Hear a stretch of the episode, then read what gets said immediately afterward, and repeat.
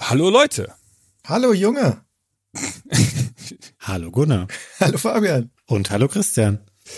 Das ist ja schön, dass wir uns heute alle wieder hier versammelt haben, um ein bisschen Musik zu hören und vorzuspielen. Mhm. Es macht mir immer richtig viel Freude, da alles nochmal durchzuforsten nach den besten Songs. Das ist für mich eine Mischung aus. Ich will möglichst schöne Songs auswählen, die den Leuten gefallen, die mir gut gefallen und die aber auch besser sind als eure Songs. Das sage ich immer ganz ehrlich. Ich habe euch das noch nicht verziehen, dass ihr meinen Uncharted-Song so wenig mochtet letztes Mal. Also Fabian bespielt heute wieder das Frühstücksradio.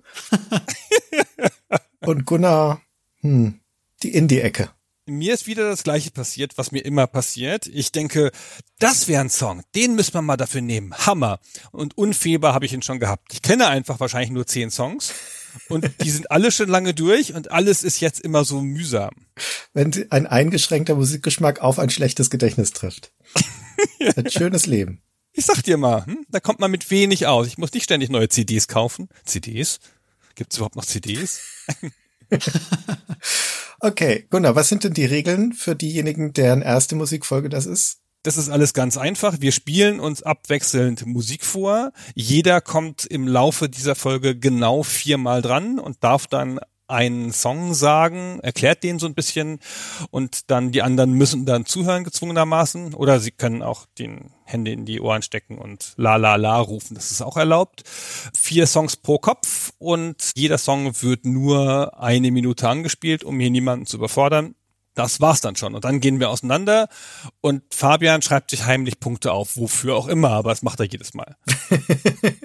Die streue ich später dann auf verschiedenen Plattformen immer ein. Damit sage ich nochmal, hier guckt mal Leute, ich hatte 17 Punkte, das kriegt ihr beiden gar nicht mit. Ich mache das immer heimlich dann.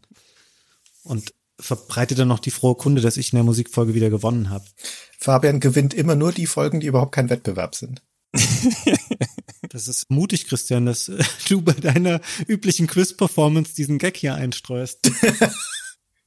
ja, ich bin ja inzwischen leidgeprüft, deswegen gehe ich in jede Folge schon rein mit dem Gefühl, es wird vermutlich nicht für den Sieg reichen. Aber immer noch für eine unterhaltsame Musikauswahl. Wer darf denn heute eigentlich anfangen? Ich, ich, ich. Okay. Okay, so klärt man das natürlich auch. Die gute Nachricht, Fabian, ist, dann haben wir Gunnars Sachen auch als erste hinter uns. Also, dann schauen wir mal, was der alte Mann mitgebracht hat. Kennt ihr das auch, dass man früher zusammen mit vier Leuten im Auto gefahren ist, zur Disco oder so? Und wenn man dann eingestiegen ist, hat man gerufen, erster vorne ohne Streit. Und wer das als erster gerufen hat, der durfte vorne sitzen, auf dem Beifahrersitz. Das habt ihr nicht gemacht? Ja, klar. Doch, ne? Bei uns ist jeder mit einem eigenen Auto gefahren. ja, genau. Deswegen. Ihr hattet jeder noch einen Fahrer. Na gut, so, mein erstes Stück ist ein Amiga-Stück von dem Spiel 11. Das ist 1991 bei Ocean erschienen. Was ist denn mit den anderen zehn Spielen vorher passiert? Okay, erzähl weiter. Ich weiß gar nicht, was ich sagen soll. Alles gut. Nicht schlecht. Ich musste richtig eine Sekunde überlegen. Boah, der Christian, ey, der lässt echt keinen aus. Also, von dem Spiel 11 das ist ein berechtigter Einwand, aber ich glaube, es ist der Elf gemeint wie bei Tolkien, ne? Der Zwerg der Elf, sowas in der Art.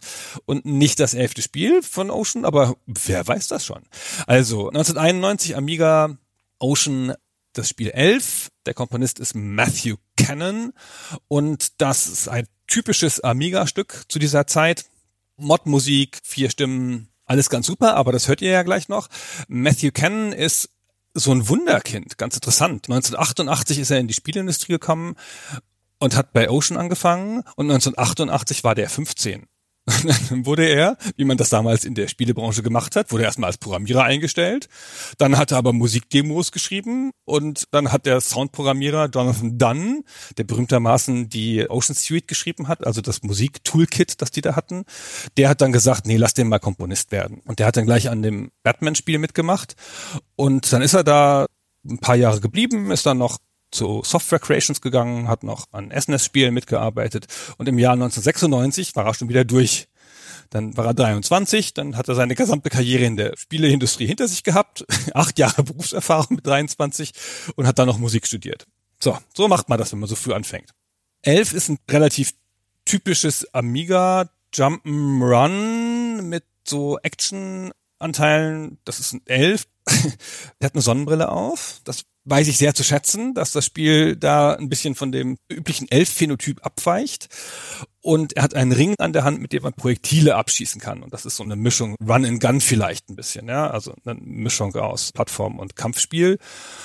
Und es hat das interessante Feature, dass man bestimmte NPCs trifft und die dann töten oder nicht töten kann. Und das Spiel merkt sich das und hält es dir hinterher im Ende vor. Das ist ein erstaunliches Feature, finde ich, für ein Spiel von 1991. Aber Jetzt hören wir auch mal rein. Wie gesagt, Amiga Musik. Toll.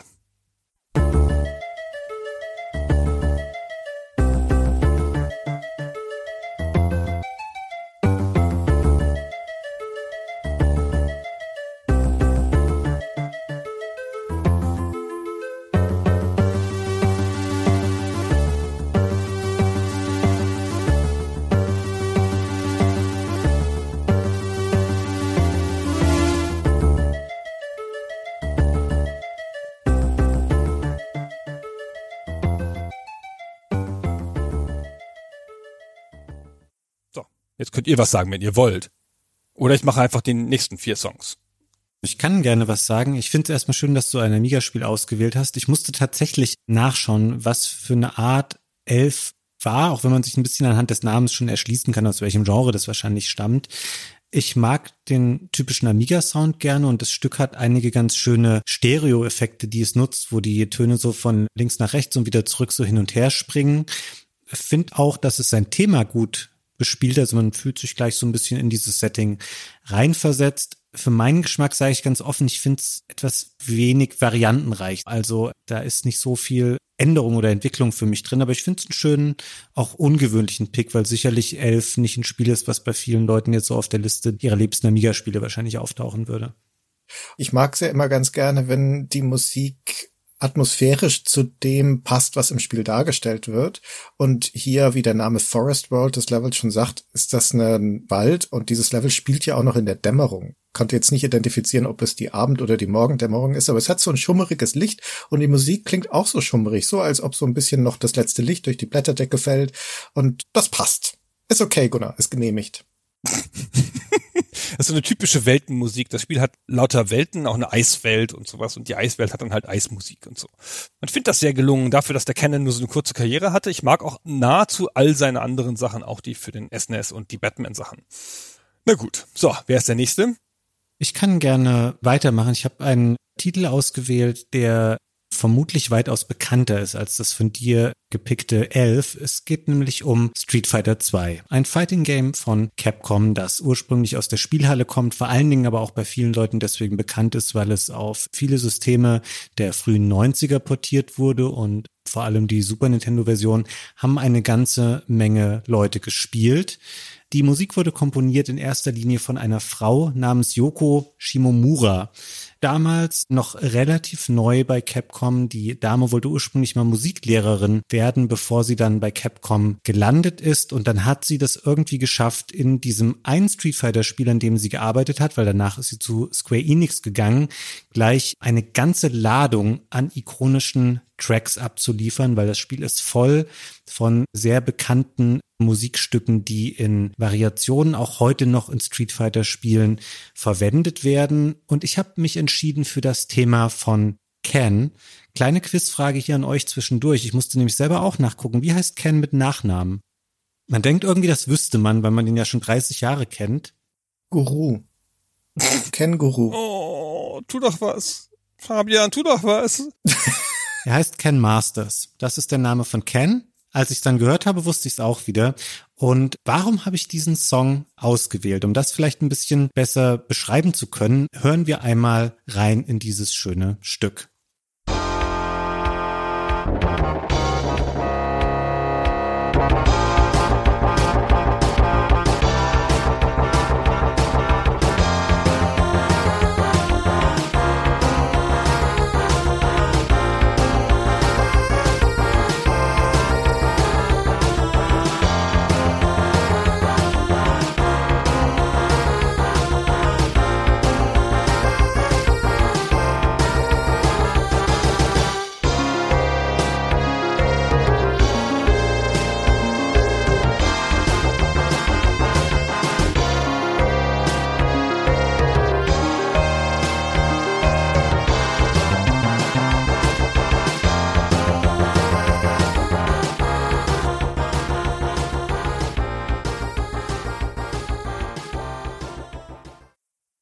Genau, ich würde jetzt noch mal ein bisschen beschreiben, warum mir dieser Song so gut gefällt. Der hat nämlich einen sehr ikonischen Aufbau, diese paar Sekunden, die er sich am Anfang nimmt, bevor die eigentliche Melodie einsetzt, die so einen sehr einprägsamen und energetischen Charakter hat. Und die läuft dann auch relativ lange vor sich hin für 16 Takte und springt dann über in so einen Bridge-Part, in so einen typischen Überleitungspart, in dem etwas kurz gebremst wird aber eigentlich nur, um nochmal neu Anlauf zu nehmen und dann wieder mit dieser Melodie loszupreschen. Das Ganze ist nicht super komplex unbedingt, aber wenn man darauf achtet, es gibt schon immer viele kleine Variationen, die innerhalb dieser Melodie verwendet werden. Und für mich persönlich ist das was, was man wirklich schwer wieder nur aus dem Kopf bekommt, wenn man es mal gehört hat und deswegen zu Recht ein Track, der über Jahrzehnte immer wieder neu aufgegriffen wird in den immer wieder neuen Street Fighter Spielen. Ich habe noch einen kleinen Trivia-Fact dazu, aber erstmal an euch gefragt, wie findet ihr diesen Song? Ich hatte dieses Bedürfnis, auf einen wildfremden Menschen zuzulaufen, hochzuspringen und ihm ins Gesicht zu treten. Hat das was mit der Musik zu tun? Ich weiß nicht, das habe ich sonst nie. Das muss die Musik sein. Das ist ein Temperament. ja, mehr habe ich dazu nicht zu sagen.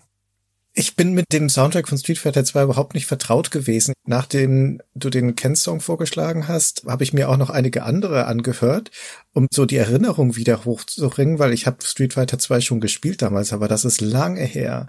Und ich finde es auf der einen Seite sehr schön, dass es diese unterschiedlichen Soundmarken für die Kämpfer gibt. Aber auf der anderen Seite kann ich persönlich mit dem Soundtrack nicht so viel anfangen. Das liegt, glaube ich, auch daran, dass das SNES e zwar wirklich schöne Soundtracks hervorgebracht hat und schöne Melodien machen kann, aber gerade hier dieser Ken-Song, das ist ja ein rockiges Stück und damit ist der Soundchip des Super NES einfach überfordert. Das klingt nie so richtig gut, finde ich. Und das steht mir bei dem Lied ein bisschen im Weg. Mhm. Es fehlt da ein bisschen der Druck dahinter, da würde ich dir schon zustimmen. Und man merkt es auch ganz gut im Vergleich mit einem anderen Stück, das habe ich nämlich dazu noch gelesen. Die Komponistin Frau Shimomura hat sich offenkundig inspirieren lassen von einem anderen Stück der damaligen Zeit, nämlich einem Song aus dem Film Top Gun. Von daher ist es ganz interessant. Die Ken-Stage im Spiel ist ja dieser Hafen, vor dem sich da geprügelt wird. Eigentlich wäre es passender gewesen, man hätte die Musik für diese Stage verwendet von Guile, von dem Charakter, wo so ein Kampfjet im Hintergrund steht. Weil wenn man einmal im Vergleich dieses Top Gun-Stück gehört hat, dann merkt man, dass ganz deutlich dieser initiale Aufbau, der da stattfindet, aus diesem Stück übernommen ist. Das ist nämlich ein Song namens Mighty Wings und der läuft in den Credits des Films. Wir können hier mal beide Einstiege in diese Songs hintereinander hören und dann merkt man ganz deutlich, dass da die Inspiration herstammte.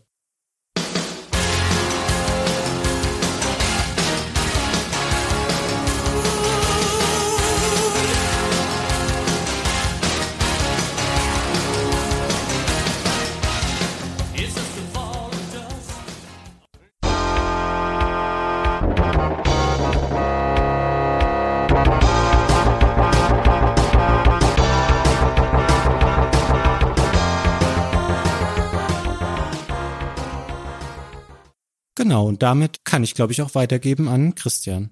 Ich muss noch ganz kurz sagen, was das für ein unfassbares Rücksetzungsgefühl in die 80er ist, in den Top Gun Soundtrack. Und wenn es nur ein paar Takte sind, reinzuhören. Boah, was da alles wieder hochkam. Meine Herren, ey.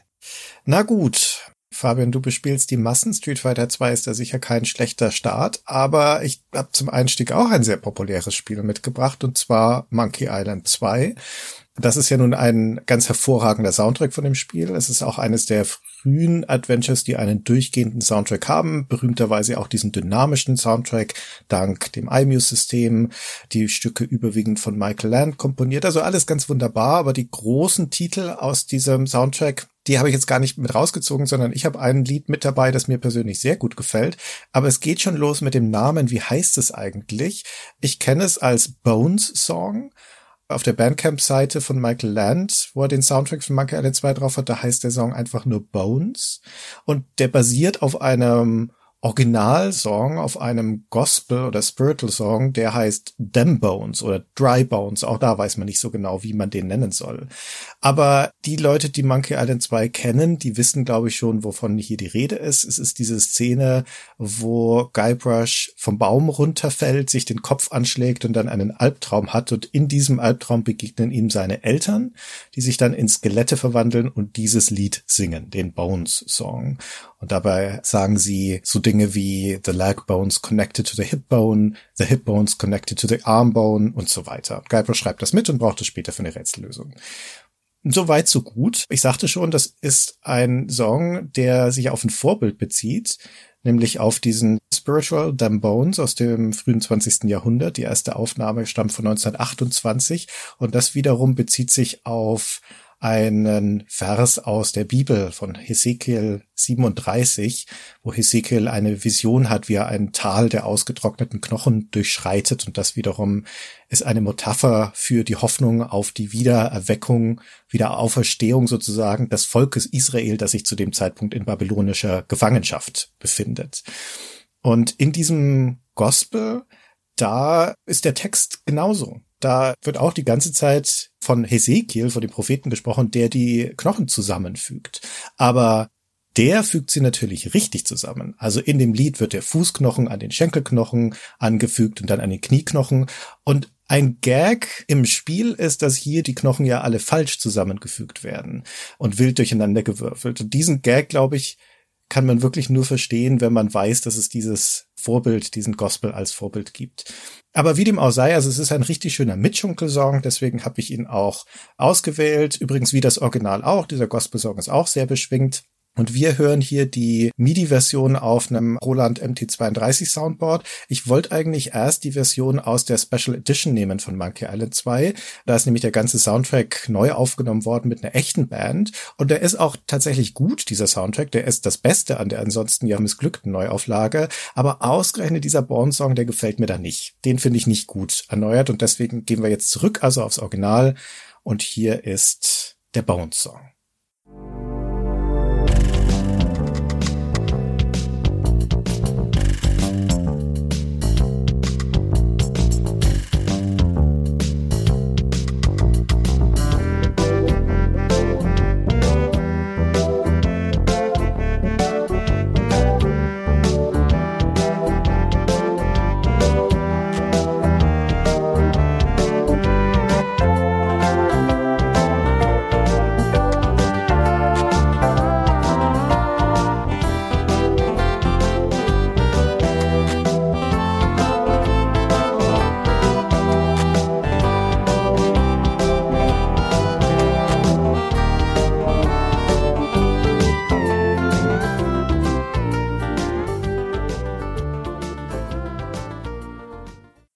Ja, Mensch. Gibt es überhaupt schlechte Musik in LucasArts Spielen oder werden wir bis ans Ende der Zeit von Christian eingespielt Stücke daraus hören? hm, eigentlich eine gute Idee, Gunnar, jetzt wo du sagst. Aber Sierra hat auch gute Soundtracks, also ich kann mich schon abwechseln. ist natürlich ein sensationelles Stück, wie aber fast alles auf diesem Soundtrack, finde ich. Ja, ich würde auch sagen, Monkey Island ist eine sichere Bank und der zweite Teil natürlich auch. Ich finde es super interessant, was du über diese Hintergrundgeschichte dazu hier erzählt hast, weil mir das wirklich nicht bewusst war, dass das darauf basiert und ich das nie mir aus dem Spiel hätte erschließen können, dass das darauf zurückgeht. Aus persönlichem Interesse hier nochmal gefragt, du würdest also sagen, die Soundtracks sind besser in den Neuauflagen und warum siehst du ansonsten diese Neuauflagen als so wenig geglückt an? Weil die liegen ja jetzt auch schon wieder wahrscheinlich so um die zehn Jahre zurück und in meiner Erinnerung fand ich die eigentlich gar nicht schlecht. Also das Beste an den Neuauflagen ist, dass man sie mit der Originalgrafik spielen kann, weil ich finde überwiegend den Stil, den die Neuauflagen gewählt haben für die Grafik und die Animationen völlig misslungen. Das ist natürlich eine Geschmacksfrage, aber gerade die Art und Weise, wie Guybrush dargestellt ist, in der ersten Special Edition, die ist ja berüchtigt für den Haarschnitt, den sie Guybrush da verpasst haben. Das ist im zweiten Teil auch nicht viel besser, auch wenn er da geändert wurde. Also das finde ich nicht so toll. Ich finde auch die neue Steuerungskonvention, die sie dem gegeben haben, nicht ideal. Unterm Strich fand ich es abgesehen abgesehen vom Soundtrack auch eher lieblos umgesetzt. Ich finde ein Spiel, das ein Meilenstein seiner Zeit war, das kann man eigentlich auch nur sinnvoll in die neue Zeit übertragen, wenn man das mit ähnlich viel Respekt und Aufwand betreibt. Und zumindest beim Soundtrack würde ich sagen, ja, da hört man das stellenweise durch, auch wenn der nicht an die Qualität des Soundtracks von Monkey Island 3 rankommt, was ja nun auch schon zu dem Zeitpunkt viele, viele Jahre auf dem Buckel hatte. Aber den kann man sich noch ziemlich gut anhören. Na gut, also lieber beim Original bleiben. Würde ich sagen, ja. Ja gut, dann ich wieder. Ich habe ein modernes Spiel, kein Retro-Spiel diesmal, also modernes Spiel im Sinne von, naja, ist erst fünf, sechs Jahre alt. Es heißt The Flame in the Flood von einem Boston Studio namens The Molasses Flood, Molasses Flood, schwer auszusprechen. Die Flut der Molassen, ich bin nicht ganz sicher. Das ist ein kleines Studio aus Boston von ehemaligen Leuten von Irrational Games und THQ, also so AAA-Leute, die ein Indie-Studio gemacht haben, um ihren Indie-Traum zu verwirklichen. Das Spiel The Flame in the Flood ist ein Roguelike Survival-Spiel, früher Teil der Roguelike Survival-Welle, die ja danach gekommen ist. Es spielt in einer postapokalyptischen Version der Südstaaten, der USA. Zivilisation ist zusammengebrochen und man muss das Mädchen Scout und ihren Hund Aesop überleben lassen, also durch diese Welt führen. Und das spielt im Wesentlichen eigentlich nur auf einem Fluss, also auf einem Boot. Die fahren diesen Fluss runter und halten zwischendurch an und finden Sachen und müssen halt gucken, dass sie am Leben bleiben und dass ihnen nichts Schlimmes geschieht ganz cooles Spiel. Nicht ganz so super, finde ich, wie sich das nach den ersten Screenshots angehört hat, aber der Soundtrack. Der Soundtrack ist richtige Musik, ist keine Computermusik, den hat eine Band eingespielt. Mit Gesang und allem drum und dran. Und die Band ist die Band von Chuck Reagan. Das ist ein amerikanischer Singer-Songwriter, würde man im weitesten Sinne sagen. Macht so Folkrock, Amerikaner heißt die Musikrichtung, glaube ich. Und der hat eine Band, so mit Steel-Gitarre und Fiddle und Drums und so. Und die haben dieses Stück eingespielt. Das ist jetzt erstmal noch gar nichts Besonderes, aber der Chuck Reagan ist der Sänger von Hot Water Music. Und Hot Water Music ist meine ewige Leib- und Magenband. Jetzt schließt sich der Kreis. Post-Hardcore-Band aus Florida, Mitte der 90er gestartet, begleitet mich seitdem durch mein ganzes Leben, bestimmt ein Dutzend Mal live gesehen, ist insgesamt einfach so meine Band. Und eines der Charakteristika dieser Band ist der zweistimmige Gesang und die eine Hälfte des zweistimmigen Gesangs ist halt Chuck Reagan. Und der Chuck Reagan hat eine sehr raue, heisere und tiefe Stimme und die ist es auch, die diesen Song seine Tragfähigkeit, seine Wucht gibt, finde ich. Und da hören wir jetzt mal rein. In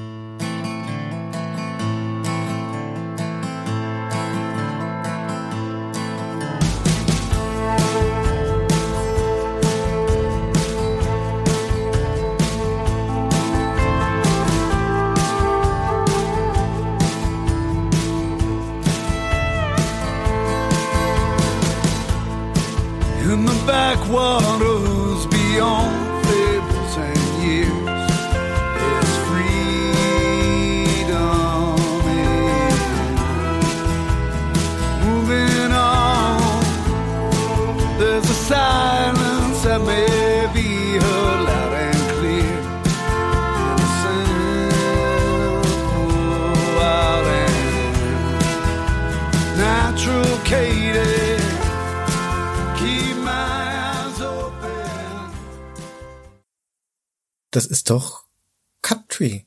Ja. Ich wusste gar nicht, dass du Country-Musik machst, genau. Also ich finde, von Country gibt's ja mehrere Varianten, sag ich mal. Und ich habe in den letzten Jahren diesen unschmissigen Teil des Countries entdeckt.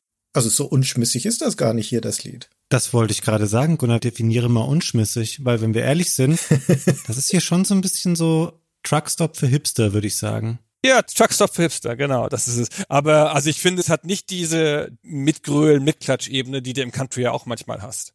Ja, da stimme ich dir zu. Ich finde auch generell, das ist ein schöner Song. Es fällt natürlich im Vergleich mit vielen anderen Liedern, die wir hier besprechen, raus, weil, wie du eben schon sagtest, das ist ein komplettes Album von der kompletten Band, die sonst auch davon lebt, Musik zu machen. Wurde tatsächlich für dieses Spiel dieses Album geschrieben oder ist das einfach ein Album von Chuck Reagan, was dann als Soundtrack für dieses Spiel verwendet wurde? Nee, das ist für dieses Spiel geschrieben. Deswegen habe ich auch diese Sache mit den Südstaaten und so, das passt halt sehr gut dazu. So wie ich das verstanden habe, ist das eine Auftragsarbeit. Hinterher wurde es dann in verschiedenen Editionen dieser Soundtrack wie ein Chuck Reagan Album veröffentlicht. Auch auf Vinyl und so, was man heutzutage ja alles so macht. Und ist dann nicht mehr zu unterscheiden, wenn du dir die Diskografie von Chuck Reagan anguckst, von anderen Chuck Reagan Alben. Aber der Stil ist schon anders als die anderen Sachen. Das hat ja auch große instrumentale Teile, es sind nicht nur Songs. Und instrumentale Musik macht er sonst zum Beispiel gar nicht. Und in der Plattenbeschreibung steht immer, es sei eine Zusammenarbeit zwischen dem Studio und der Band. Mhm. Hm, aber es ist ein schöner Song, das muss man schon sagen. Und es gibt ja bekanntlich nur zwei Musikrichtungen, Country und Western. Und wer die Musikfolgen verfolgt hat, der weiß, dass ich fest im Westernlager stehe. Deswegen, Gunnar, ehrenhafter Versuch. Also es geht in die richtige Richtung, aber wir sind noch nicht ganz da. Sehr schön. Du hast mir, Gunnar, eine schöne Vorlage gebaut für meinen nächsten Song, was man gar nicht unbedingt denken würde, weil er stammt aus dem Spiel Silent Hill 2. Und da ist es ein Song namens Theme of Laura, der wie auch der Rest des Soundtracks komponiert wurde vom damaligen Silent Hill Stammkomponisten Akira Yamaoka.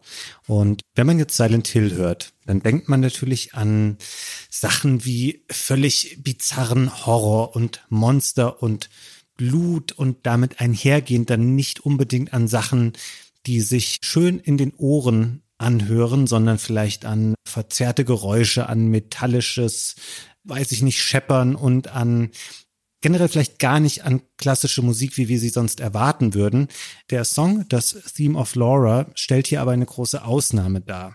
Es ist ein bisschen irritierend, weil das Stück ist eigentlich das Main-Theme des Spiels und es hat auch nicht richtig was zu tun mit dem Charakter Laura. Das ist ein kleines Mädchen, das im Spiel zwar auftaucht, aber es gibt dazu eigentlich keinen Bezug, sondern dieses Stück läuft, wenn das Spiel beginnt und es ist wieder erwarten ein sehr gitarrenlastiges Stück. Man könnte vielleicht sogar sagen, der Anfang klingt durchaus ähnlich wie bei dem Stück von Chuck Reagan, was du uns eben vorgespielt hast, aber es nimmt dann eine etwas andere Entwicklung. Ich würde sagen, es hat eher so einen 90er Touch und so eine Smashing Pumpkins Atmosphäre. Und dann geht es in eine Melodie über, die für mich dann doch wieder auch ganz gut zu Silent Hill passt, weil was man da permanent raushört, ist so eine gewisse Schwere und Melancholie und letzten Endes dann auch doch was Unbehagliches. Und das Ganze, was mit einer einzelnen Gitarre beginnt, wird dann im Verlauf immer etwas vielschichtiger und es wird später auch noch, wenn man sehr genau hinhört, das Hauptthema aus dem ersten Silent Hill im Hintergrund da nochmal vor sich hingespielt. Das Spiel haben Christian und ich ja mal bei Super Stay Forever besprochen. Und genauso hat Laura's Theme andere spätere Silent Hill Werke beeinflusst. Es gibt Teile daraus, die in anderen Spielen verwendet wurden und der ganze Song, weil er nachweislich so gut ankam und auch so geschätzt wird von der Fanbase, ist zu hören im Silent Hill Film von 2006. Jetzt habe ich schon sehr viel darüber gesprochen. Hören wir uns doch einmal an, wie das Ganze im Spiel klingt.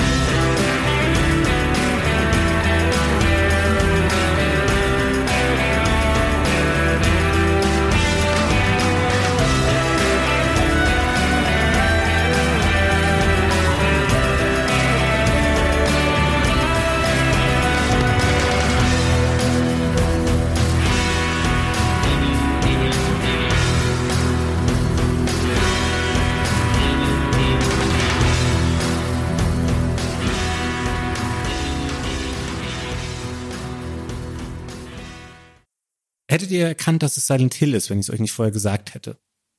Also ich hatte mir hier aufgeschrieben, ist das Silent Hill? Fragezeichen. Und toller Song. Das ist absolut nicht das, was ich erwartet hatte beim Namen Silent Hill 2, aber es gefällt mir richtig gut. Sehr, sehr schönes Lied. Hat mich total abgeholt. Ich bin ein ganz großer Silent Hill Hasser, muss ich ja mal hier zu meiner Schande oder Ehre, je nachdem, wo man herkommt, gestehen. Und ich habe jetzt irgendwas finster Dreuendes erwartet und hatte gar keine Erinnerung mehr an diesen Song. Wo der im Spiel vorkam oder so, weiß ich alles gar nicht mehr. kann mir nicht vorstellen, dass ich in diesem an Höhepunkten sehr armen Spiel, wo ich sehr traurig war, dass ich es gespielt habe, dass mir da so ein cooler Song entgangen ist, der mich ja ein bisschen hätte erheitern können oder retten können. Warst du wirklich traurig, dass du Silent Hill 2 gespielt hast? Wir reden bewusst über Teil 2 hier, ne? Und der gilt ja als ein großer Klassiker tatsächlich, aber du mochtest es trotzdem nicht? Ich bin nicht ganz sicher, wie man das Spiel mögen kann. Dann hört ihr mal die Stay Forever Folge dazu an, die Fabian und ich demnächst machen werden, wie wir jetzt gerade beschlossen haben. Oh, ich hätte Lust darauf, Christian. Das ist mir sehr gut in Erinnerung geblieben, unsere Folge zum ersten Teil. Aber ich freue mich, unabhängig davon, dass euch der Song so gut gefällt und ich kann mir den auch schon seit 20 Jahren, ja, dürfte ungefähr hinkommen, immer wieder anhören. Ich finde, der klingt so ein bisschen so, wie wenn ich jetzt aus so einer Staffel Twin Peaks Szenen zusammenschneiden würde, dann wäre das ein guter Song, den man da drunter legen könnte. Hm. Hast du schön ausgewählt muss man wirklich sagen. Dann muss ich mal ein Kontrastprogramm daraus setzen, wer jetzt so richtig in diesem Song mitschwimmt, der wird jetzt hart rausgerissen werden. Denn wir gehen zu einer Serie namens Outrun, eine klassische Rennspielserie von Sega, gestartet auf der Arcade und dann auch auf die ganzen Heimcomputer portiert, weil es so ein Hit war. Outrun habe ich seit langer Zeit hier auf meiner Kandidatenliste stehen für die Musikfolgen, weil es da ja auch wirklich bekannte Stücke gibt. Du kannst ja das Radio anmachen und dann am Radio dein Stück wählen, bevor die Fahrt losgeht. Hat so relaxte Beachmusik, Magical Sound Shower und Passing Breeze und so. Und von diesen Stücken gibt's Dutzende Versionen über die Jahre in den ganzen Neuauflagen und Covers und Remixes und Liveband und so weiter. Aber davon nehme ich keinen. Überhaupt kein Stück aus dem ersten Outrun. Auch nicht aus der Fortsetzung Turbo Outrun, die ist dann 1987 in der Arcade gewesen, sondern aus dem dritten Teil Outrun Europa Europa, das nur für die Heimcomputer erschienen ist, das es nie in der Spielhalle gab und das stammt aus dem Jahr 1991 von Probe Software aus England. Die haben sich in den Jahren davor schon mehr oder weniger verdient gemacht mit einigen der Heimcomputerumsetzungen der beiden Vorgänger. Und hier durften sie nun in Lizenz von Sega ein eigenes Spin-off entwickeln, das, wie der Name es schon sagt, in Europa spielt. Das kam 91 nicht nur für die 16-Bit-Plattformen, sondern auch noch für einige 8-Bitter, also für Spectrum und CPC und natürlich den C64.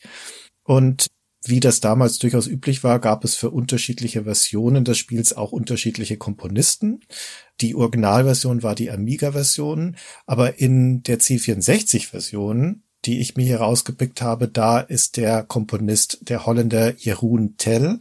Den hatten wir hier schon mal bei dem Spiel Hawkeye und hier hat er also auch wieder die Musik dafür geschrieben. In dem Spiel rast man natürlich auch wieder wie bei Outrun generell über Autobahnen, dieses Mal aber dann in europäischen Schauplätzen, Städten unter anderem London mit dem Big Ben und dem Tower in der Stadtkulisse und so. Und man ist auch mit dem Motorrad unterwegs und es gibt sogar Wasserlevels, wo man dann mit einem Jetski rumdüst und Leuchttürmen ausweicht. Massenhaft Leuchttürmen. Aber wurscht, wir reden ja über die Musik. Und das Titelstück, das wir jetzt gleich hören, das ist so ein typisches 80er, 90er Jahre Rumgesample. Aber das hat bei mir allein deswegen schon gewonnen, weil es beginnt mit dem Ausruf Yo, Outrun. Und 80er Jahre mäßiger wird's nicht mehr, finde ich, obwohl das Spiel ja Anfang der 90er erschienen ist. Das hat Drum Samples und es hat diese Sprachfetzen. Am C64, der hatte diesen SID-Chip, ne, der kann natürlich keine Samples, sondern das sind dann alles Tricks, die da reinfließen. Die laufen auch alle nur auf einer Spur und die anderen drei Spuren sind dann die relativ dünne Melodie dieses Stücks. Und das klingt so. Yo,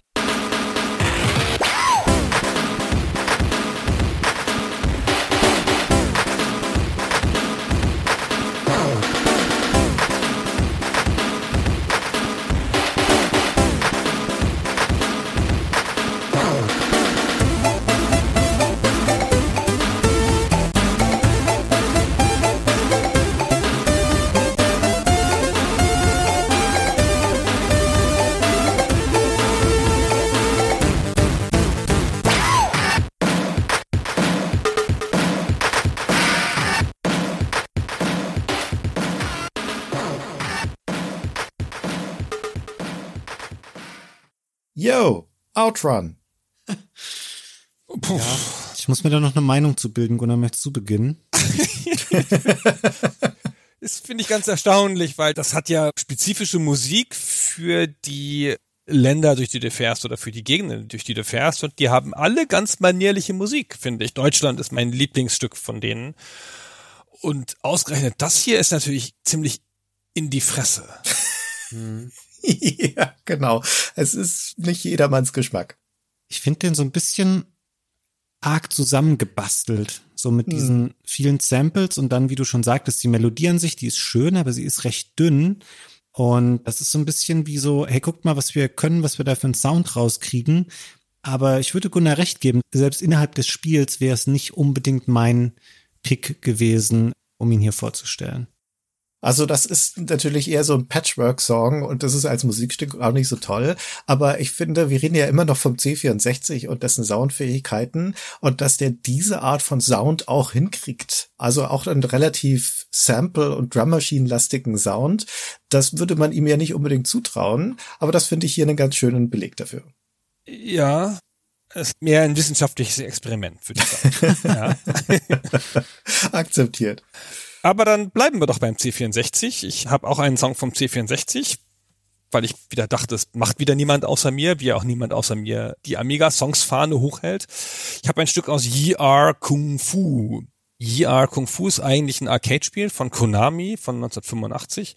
Eins der ganz frühen Spiele, die dieses Genre der Prügelspiele definiert haben. Das ist nicht so ein realistisches, ne? Das ist halt fantastische Action, Riesensprünge, massive Spezialbewegungen und so.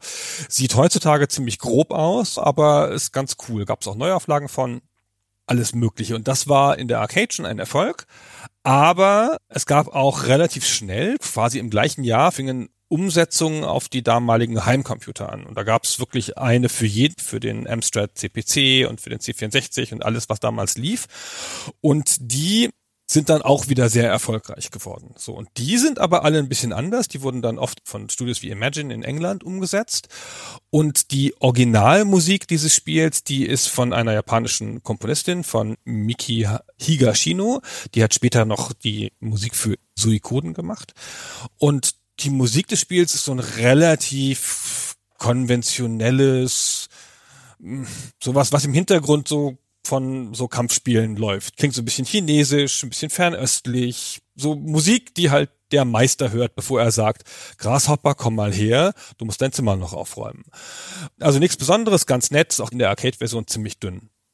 Und in den Heimcomputer-Versionen wurde das dann halt umgesetzt und wir sprechen hier über diese C64-Version und die hat Martin Galway gemacht, einer der ganz großen der britischen Musikszene zu der Zeit der SID-Chips, also der Chiptune-Musik.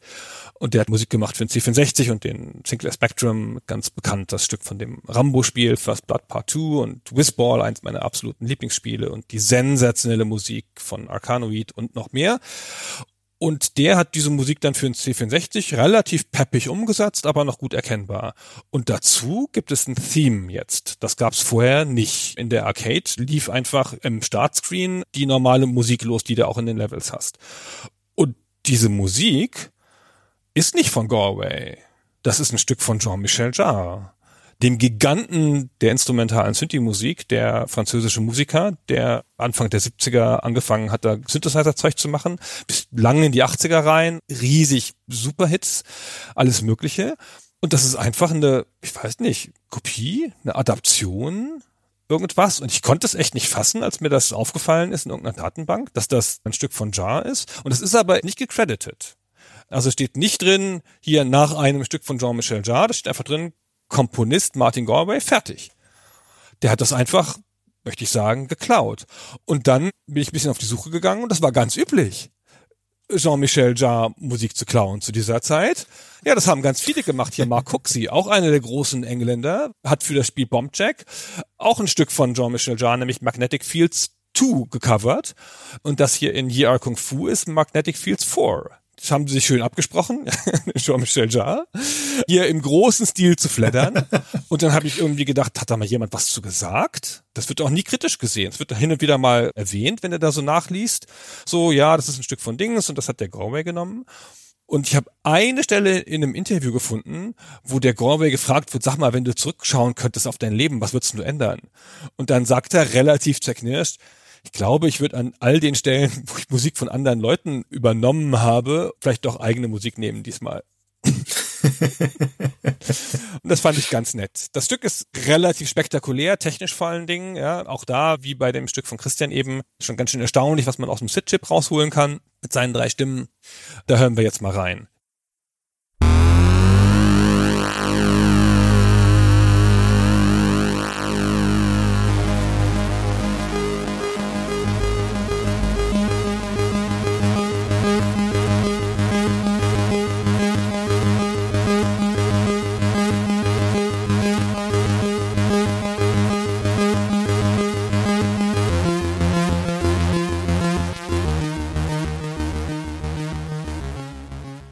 Und vielleicht können wir zum Vergleich nochmal eine passende Stelle dazu aus dem Original anspielen.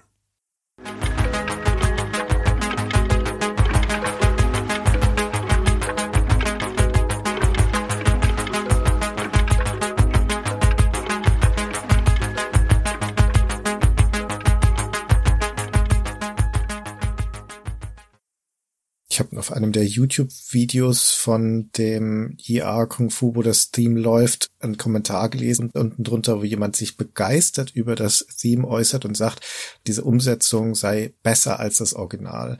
Und das ist doch eine etwas gewagte Aussage, wie wir jetzt, glaube ich, im Vergleich gehört haben. Aber es ist trotzdem eine super Umsetzung von einem sehr schönen Stück. Ich mag ja viele von den Sachen, die Jean-Michel Jarre gemacht hat, unter anderem Magnetic Fields. Und das Zweier, das du vorhin schon erwähnt hast, und auch der Anfang von dem ersten Stück, das sind mit Sicherheit die bekanntesten von der Platte, das Vierer nicht unbedingt. Deswegen ist es umso schöner, finde ich, dass man es hier mal hört und glaube, dass deswegen vermutlich auch vielen Leuten gar nicht unbedingt aufgefallen sein wird, dass das ein Vorbild hat. Und während du erzählt hast, bilde ich mir ein, es gibt doch sogar offizielle Kooperationen mit dem Schah für, war das nicht Commander Blood, wo einer seiner Songs gesampelt drin ist, wenn ich mich recht erinnere? Genau. Wenn du Moby Games durchschaust und nach Jean-Michel Jarre Composer guckst, dann gibt es sechs Stücke, glaube ich, die von ihm sind und ich glaube, das Blatt ist das einzig offizielle. okay. Bei mir war es so, Gunnar, als du eben sagtest, du willst hier was aus Yia Kung Fu vorstellen, habe ich mich sehr gefreut, weil ich habe das als Kind wahnsinnig häufig gespielt.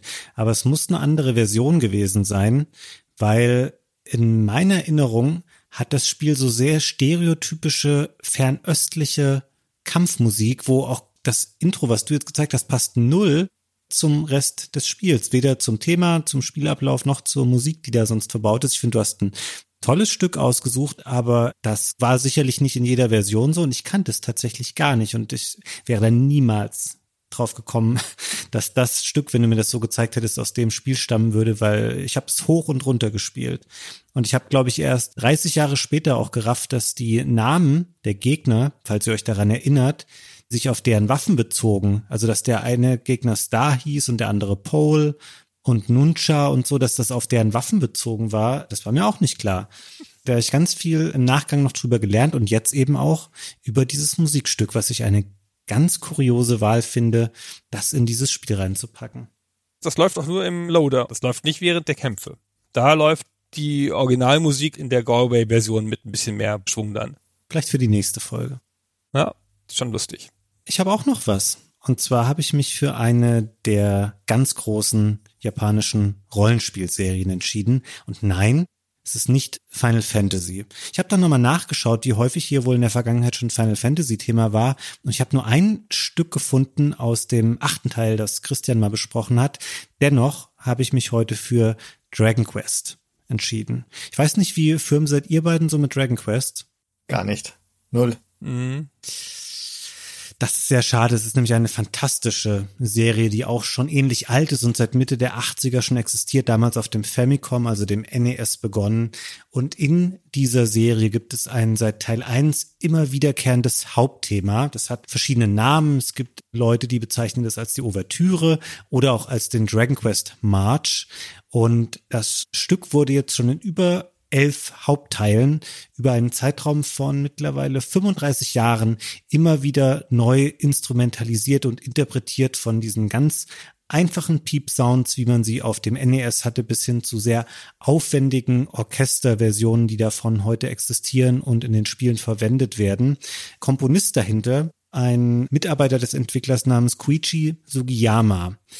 Der hat mal das bemerkenswerte Statement geäußert in einem Interview, er hätte fünf Minuten gebraucht, um dieses Thema zu komponieren. Ja, so hört sich's auch an.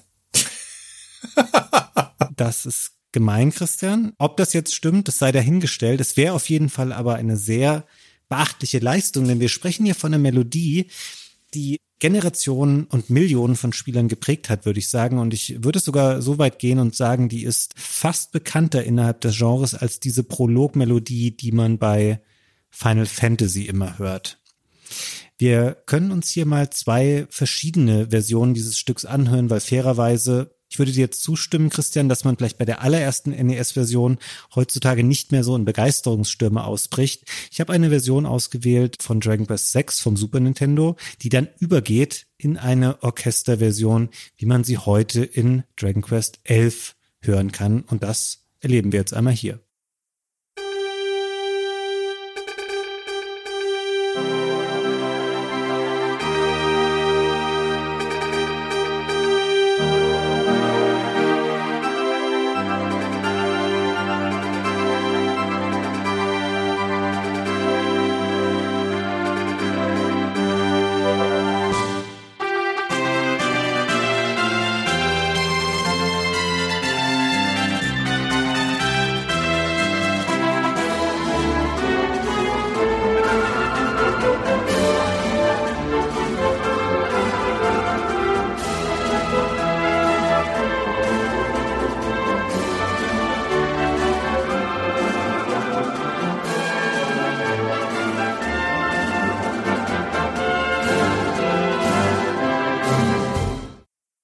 Bevor ihr beiden jetzt das in der Luft zerreißen werdet.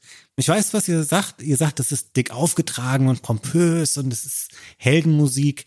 Und das stimmt natürlich. Das ist Heldenmusik und das ist für mich aber was, das bringt mich in das Mindset, wo ich einfach sagen will, ich gehe los mit einer bunten Party an Charakteren und erobere diese Fantasy-Welt und man muss dazu wissen, dass Dragon Quest schon immer eine Reihe ist, die sehr fröhlich und beschwingt eher ist. Und das drückt sich eben auch in der Musik wieder. Und für mich persönlich, der diese Serie sehr gerne mag und damit auch schon lange viel Spaß hat, ich finde das immer einen sehr, sehr starken Auftakt für ein japanisches Rollenspiel.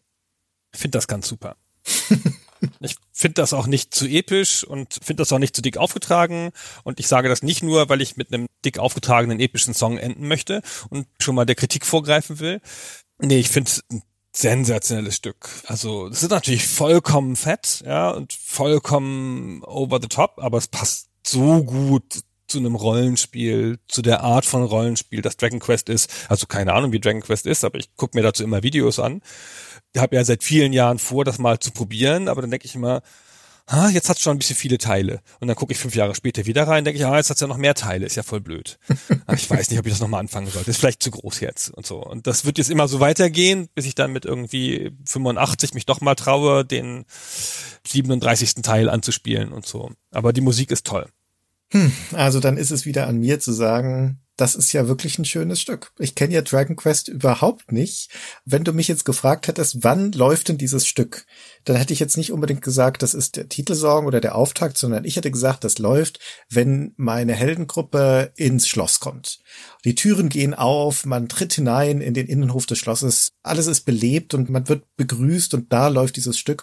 Oder wenn die Hochzeit beginnt oder wenn im Schloss die Hochzeit beginnt. Das wäre das, wo ich sagen würde, da würde dieses Stück laufen. Und ich habe für mich selbst diesem Stück einen Namen gegeben. Dieser Name lautet, dem Königreich geht's gut. Oh, das passt hervorragend, Christian. Sehr, sehr schön. Aber interessant, dass du das ansprichst, die Situation, in welcher man dieses Musikstück wohl vermuten würde. Und dadurch, dass es eben so eine sehr positive und epische und große Stimmung hat, muss das natürlich irgendwie auch visualisiert werden im Spiel. Und in den neueren Teilen, wo du halt nicht dann einfach den Titelbildschirm stehen lässt, da wird da einfach schon ganz viel Cutscene-Material aus dem späteren Spiel drunter geschnitten. Das vielleicht als kleine Warnung für Leute, die da sehr empfindlich für Spoiler sind. Also im aktuellen Teil, du siehst dann einfach schon Sachen, die teilweise viele, viele Stunden später im Spiel erst zu sehen sein werden, weil die als so abwechslungsreiches Bildfutter unter diesen Song geschnitten werden. Das sollte man vielleicht einmal im Gedächtnis behalten. Sehr gut. Dann wandern wir zu einem weiteren Klassiker, aber aus einem ganz anderen Genre, nämlich dem Begründer der Echtzeitstrategie Dune 2. Das hatte hier bei Stay Forever schon eine Würdigung in einer eigenen Folge bekommen. Das ist schon eine Weile her. Aber den Soundtrack haben wir noch nicht separat gewürdigt. Und der ist wie das Spiel an sich auch sehr gut, stammt vom Hausmusiker von Westwood damals, von Frank Klepacki. Den wiederum haben wir hier schon häufiger mal gehört, bei Command Conquer, bei Legend of Carandia. Aber wie gesagt, wir hatten noch keinen Song von Dune 2. Das ist ein grundsätzlich ganz hervorragender Soundtrack, der trägt maßgeblich zur Stimmung bei. Man hört hier, finde ich, auch bei dem Stück, das wir gleich hören, das heißt Rulers of Arrakis, da hört man schon so im Takt und im Stil die Musik von Command Conquer raus. Also man merkt, der Klepacki, der findet da gerade schon so seinen Stil, zumindest für die Echtzeitstrategie.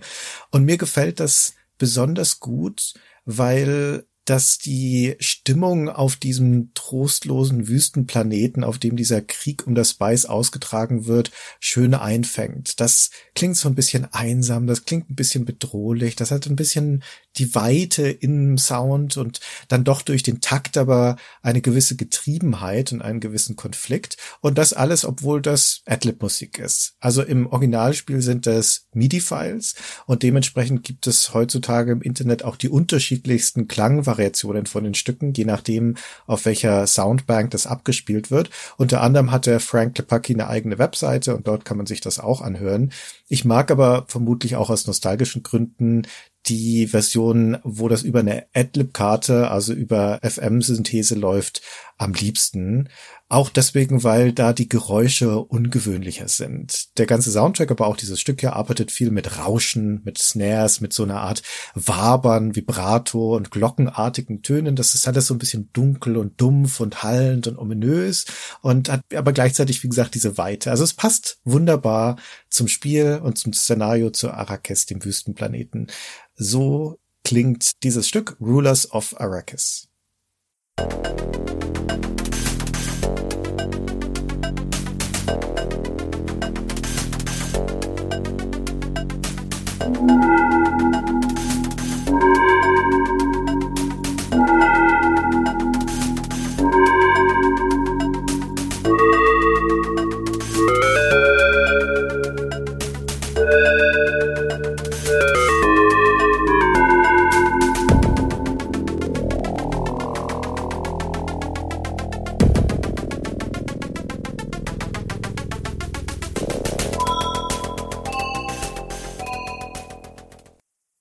Ja, stimmt alles, was du sagst. Das ist perfekt für dieses Spiel. Es fängt perfekt diese Stimmung ein. Ist halt natürlich kein Stück, ne? Ist halt ein Klangteppich. So Level, Hintergrund, Sound. Das hat doch einen Takt. Das hat doch Drums. Ich weiß gar nicht, was du willst. Es hat aber keine Leitlinie und keine Melodie. Die anderen Stücke ja schon, die aus dem Spiel sind und deswegen ist es ein bisschen überraschend, dass du jetzt gerade das gewählt hast. Find's eins der so rausgehoben schwerer hörbareren Stücke aus dem Soundtrack. Im Spiel ist es natürlich super. Das will ich gerne zugeben. Ist halt kein Country. Ist halt kein Country, ja. Also da fängt es ja schon mal an. das ist ja schon mal das erste Problem. Und dann ist es ja möglicherweise auch kein Western. Ja, doch, ich finde schon. Also ich höre da viel Western raus in dem Stück.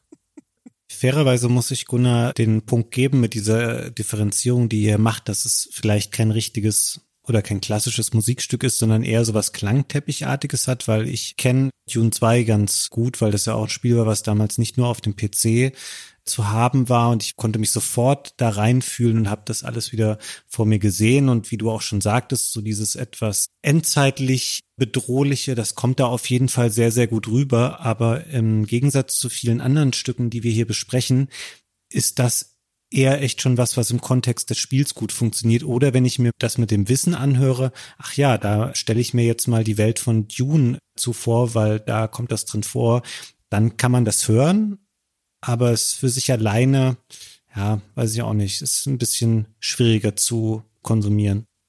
Wenn man mal einen Klangteppich hören möchte, dann empfehle ich nochmal unsere letzte Musikfolge, wo Fabian dieses Stück aus The Walking Dead reingebracht hat.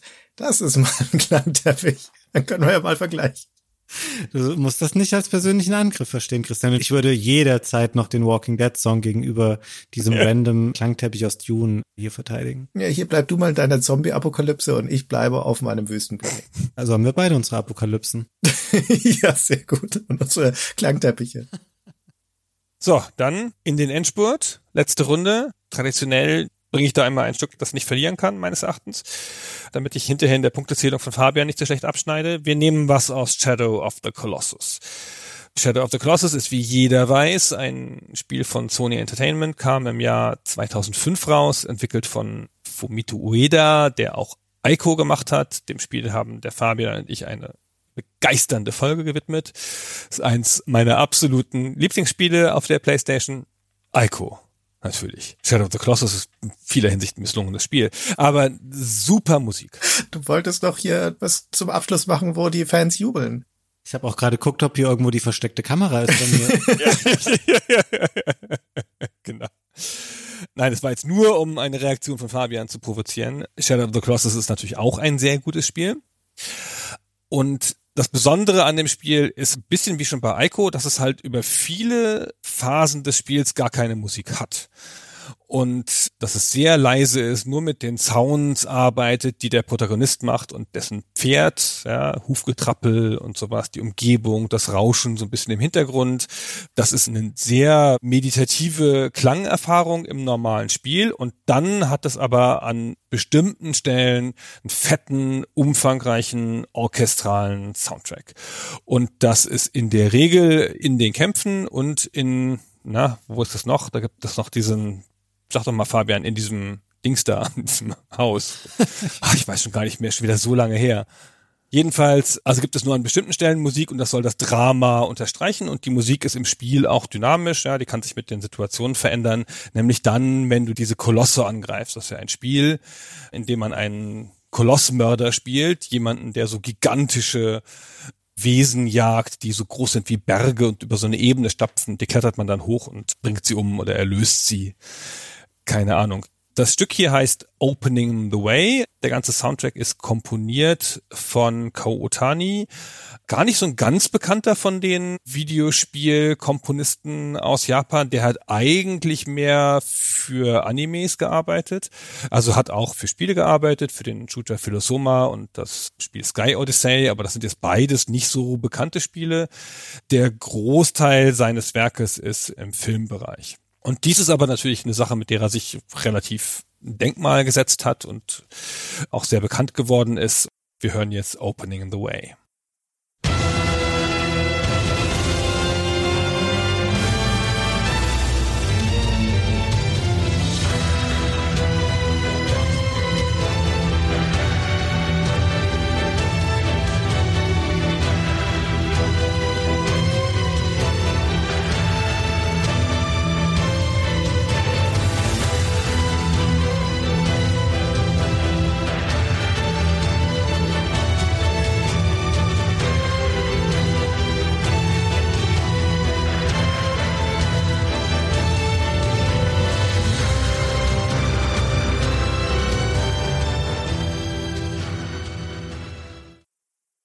Also es wundert mich nicht, dass du gerade gesagt hast, dass der Komponist auch im Filmbereich unterwegs ist, weil das klingt wie orchestrale Filmmusik. Und ich meine das im besten Sinne. Das ist ein tolles Stück. Druckvoll, dramatisch, sehr angemessen.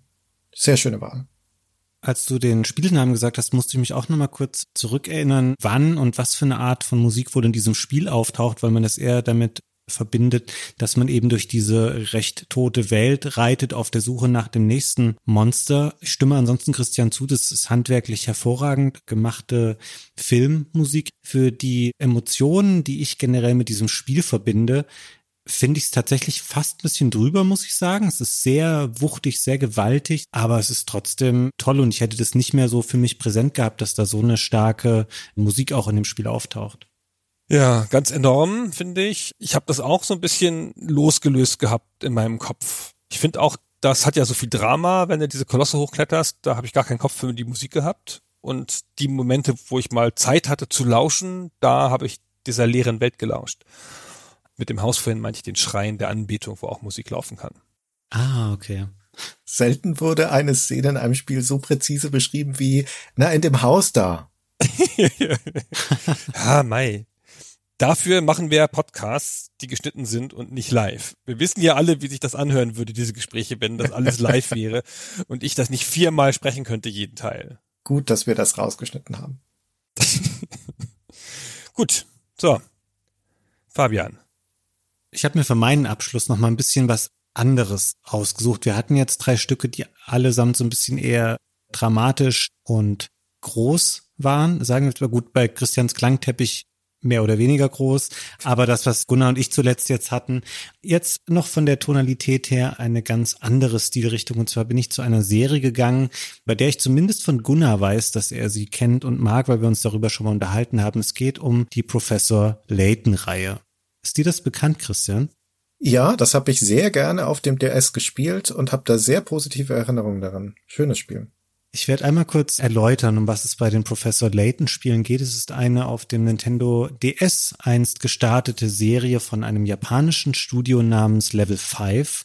Die Spiele wurden zumindest in Europa dann später immer von Nintendo gepublished, waren sehr, sehr erfolgreiche Spiele und es gab auch eine ganze Reihe davon für den DS und später auch noch den 3DS und dann auch im Mobile-Bereich. Das sind im Grunde genommen Adventures, die aber nicht so klassische Objekträtsel haben, dass man hier irgendwas aufsammelt, es irgendwo hinträgt und an einem anderen Punkt dann einsetzt, sondern es werden immer durch Gespräche und durch Untersuchen des Bildschirms quasi so Minispiele oder Mini-Rätsel aktiviert, die man dann lösen muss. Das ist meistens ganz nett, aber auch gar nicht super originell oder super ausgefallen. Das Spiel lebt auch sehr von seinen Charakteren und von seiner Stimmung. Es geht im Grunde genommen immer um den Titelhelden. Das ist ein britischer Professor namens Herschel Layton und seinen jungen Lehrling Luke. Und die Soundtracks dieser Spiele sind alle ein bisschen unterschiedlich, weil die Spiele immer etwas andere thematische Schwerpunkte setzen und komponiert wurden die Stücke stets von einem Mann namens Tomohito Nishiura, jemand, der schon seit den 90ern bei Level 5 arbeitet und da zumindest für mich seine besten Werke dann tatsächlich abgeliefert hat. Und das Musikstück, das ich ausgewählt habe, ist der Titelsong eines recht frühen Episodenteils und bevor wir gleich reinhören, hier schon mal vorab. Man hört zunächst Piano und dann setzt eine Geige ein und dann ein Akkordeon, bevor dann noch andere Instrumente sich dem Ganzen anschließen und bevor ich noch ein bisschen weiter auf die Musik eingehe und warum ich die gut und auch sehr passend für dieses Spiel finde, hören wir uns das einmal eben an.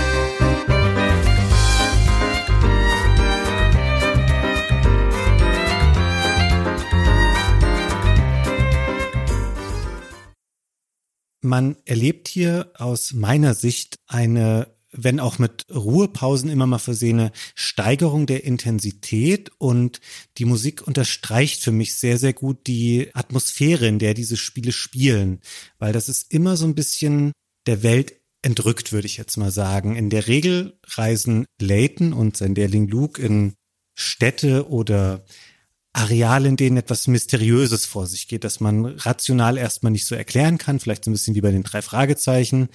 Und das Ganze ist aber nicht unbedingt düster oder bedrohlich. Es hat eher so was Verschrobenes und auch Verschobenes gleichzeitig vielleicht noch in Welten, die ansonsten so sehr idyllisch sind. Es ist so ein bisschen wie Sherlock Holmes und dazu so ein bisschen Märchen und Landflucht und ganz viele Rätsel und Geheimnisse. Und ich finde, dass diese etwas träumerische Musik das sehr, sehr schön transportiert. Das hast du schön gesagt, Fabian. Ich finde das auch ein sehr, sehr schönes Stück. Das hat so einen französischen Vibe. Das klingt so, als sei man an einem Sommerabend in einem Dorf in der Provence, was ja auch ganz gut passt, weil wenn ich mich recht erinnere, ist man in dem ersten Spiel doch auch in einem Dorf namens Saint-Mystère, oder? Ich weiß nicht, ob das in Frankreich angesiedelt ist oder nicht, aber es könnte dort sein. Ja, da gar nichts hinzuzufügen. Ist halt sehr schön, sehr schönes Stück, sehr schöne Spiele auch. Ich habe letztens mal drei Stück auf Ebay gekauft und die dann mit meiner Tochter gespielt. Alles ein großer Spaß, coole Serie, aber Adventure ist schon ein Tick hochgegriffen so fürs Genre. Das sind schon einfach eine Kette von Puzzle-Games, die mit einer Handlung verbunden sind. Also auch wirklich nur so Legetrick und Fragen beantworten und sowas. Aber was ist denn ein Adventure dann anderes für dich als eine Verkettung von kleinen Rätseln? Beim Adventure sind sie ja in die Handlung eingebettet und vor allen Dingen in den Raum eingebettet. Und bei den Professor Layton Spielen gehst du halt auf den Dorfplatz und sagt jemand, Du siehst aus wie ein Mann, der ein Rätsel lösen könnte. Hier, wenn drei Jungs zusammen über den Zaun springen und alle rufen, hey, was sagt der dritte? Weißt du, sowas in der Art ist das ja immer. Ja, ja das stimmt. Es ist nicht immer so. Es gibt durchaus Rätsel, die da auch eingebunden sind oder einen Bezug nehmen auf die Welt außenrum, aber grundsätzlich hast du natürlich recht. Ja, aber das macht trotzdem Spaß. Also es ist schon mehr eine Minispielsammlung, finde ich, auf seine Art, aber es sind trotzdem tolle Spiele und die haben ja auch coole Filmsequenzen drin, die späteren und sowas. Ja, ist alles sehr schön. Oh ja. Und deutsche Sprachausgabe, was sehr ungewöhnlich war auf dem Nintendo DS. Das lässt mir jetzt keine Ruhe. Gunnar, was sagt denn der Dritte, wenn er über den Zaun hüpft? Ho. Hey, hey, ho. Wirdmann, das ist halt improvisiert. Der musste jetzt auch noch, mei, mei, mei, hätte ich mir auch noch ein Rätsel ausdenken müssen. Weißt du, Christian darf hier alles sagen. Echt, elf? Gibt's zehn Spiele vorher? Und bei mir wird das immer gleich hinterfragt. Wenn ich improvisiert ein Beispiel bringe. Ich prangere das an, Christian. Ja, weil ich das ernst nehme. Alles, was aus deinem Mund kommt, Gunnar, nehme ich ernst. Und mache ich mir hier meine Notizen. Okay, jetzt ist es an mir, den Ausfeger noch zu bringen. Was Beschwingtes, was Fetziges zum Abschluss, auch was Modernes aus Door Kickers Action Squad aus einem Indie-Spiel von 2018. Das Door Kickers ist ja inzwischen eine, naja, eine Serie ist vielleicht zu hoch gegriffen, aber zumindest gibt es den ersten Teil und dieses Action Squad. Der erste Teil, der ist 2014 erschienen, so ein Top-Down-Taktikspiel mit pausierbarer Echtzeit, wo man ein Squad-Team steuert, war ein Indie-Erfolg und 2018 dann Drawkickers Action Squad. Das ist jetzt ein ganz anderes Genre. Das wechselt auch die Perspektive. Das ist so eine Art Side-Scrolling Run and Gun mit ganz anderem Look auch, Pixel-Look. Super charmant, gefällt mir sehr gut. Es ist ein schnelles, spaßiges, bisschen taktisches Spiel, habe ich echt gerne gespielt. Und der Soundtrack dazu, der stammt von einem Musiker namens Gavin Harrison. Nicht der englische Drummer Gavin Harrison, der in ein, zwei Bands gespielt hat, sondern ein anderer Gavin Harrison, der hauptsächlich für Indie-Spiele Musik gemacht hat und eben auch für das Doorkickers Action Squad. Ich habe es auch deswegen rausgesucht, weil das ein Stil von Musik ist, der so im letzten Jahrzehnt wieder populär geworden ist, nämlich ein Revival der Synthesizer-Klänge der 80er. Synthwave nennt man das heutzutage wenn Soundtracks gemacht werden, die so klingen wie 80er Jahre Sounds oder Musik. Ihr kennt doch sicher den Film Drive mit Ryan Gosling von 2011. Der hat das popularisiert, weil der ganze Soundtrack ist Synthwave. Und der Soundtrack von Doorkickers Action Squad auch. Super Soundtrack kann ich durch die Bank empfehlen, gibt's natürlich auch bei Bandcamp. Und dieses Stück hier, das wir jetzt hören, heißt Training Day Montage. Und ja, hier ist es.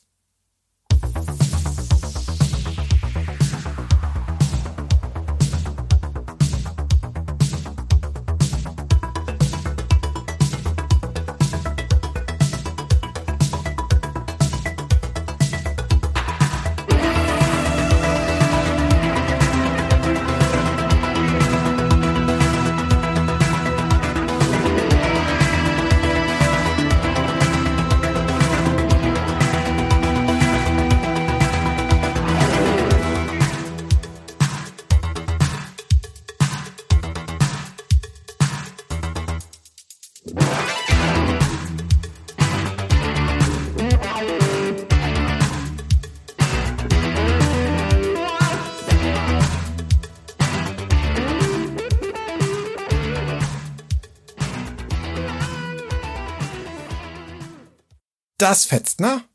Ich finde es, also jetzt muss ich überlegen, ob ich jetzt die netten Sachen zuerst sage oder die nicht so netten. Und damit beenden wir die Folge für heute. Nein, pass auf, Christian. Ich finde das gut, mir gefällt es, aber eher so ab dem Punkt, wo diese coolen Gitarren Riffs einsetzen, diese wirklich kurzen Gitarreneinspieler, die reißen es für mich dann so ein bisschen raus. Ich habe ansonsten erst gedacht, das wäre so das, was nicht gut genug war oder stark genug war für Hotline Miami.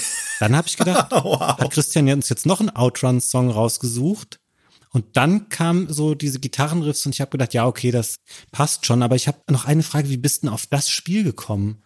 durch Zufall, ich habe es auf meinem Tablet gespielt, auf dem iPad. Das gab es da irgendwann im App Store und ich habe es da einfach gesehen und dachte, ach, das sieht ja nett aus und habe es dann ausprobiert. Also ich kannte das vorher gar nicht. Der Vorgänger des Doorkickers ist auch an mir vorbeigegangen und dementsprechend bin ich mit Action Squad eingestiegen. Aber wie gesagt, das kann ich echt empfehlen. Ich habe noch nie von diesem Spiel gehört und noch nie von diesem Musiker gehört. Also insofern vielen Dank, Christian, dass du das da eingeführt hast ist ein ganz cooles Stück, ist auch kompetent, finde ich, ja, für das, was es will, das merkt man sehr deutlich. Ansonsten bin ich, glaube ich, immer ein bisschen bei Fabian, das fängt an mit zu wenig Gitarre, kommt dann auf ein richtiges Maß von Gitarre und hat am Ende zu viel Gitarre. Na, dann muss man sich doch nur die Mitte anhören, dann ist ja alles in Ordnung. Ja, in der Mitte ist es super. So, ja, da sind wir schon wieder durch. Die Zeit vergeht wie im Flug, wenn man sich die Ohren zuhält. Vielen Dank für diese fantastische Reise in die Welt der Spielemusik. Ja, von mir auch. Vielen Dank, Christian, für deinen Beitrag zum Ohren zu halten. und vielen Dank euch, dass ihr uns zugehört habt und vielen Dank, Fabian, für die schöne Musik. Ja, sehr gerne. Wir könnten noch weitermachen. Ich habe noch zwölf weitere Songs schon vorbereitet. es gibt ja noch weitere Musikfolgen. Na gut. Andermal. Dann tschüss und bis bald. Bis dann. Bis dann. Tschüss.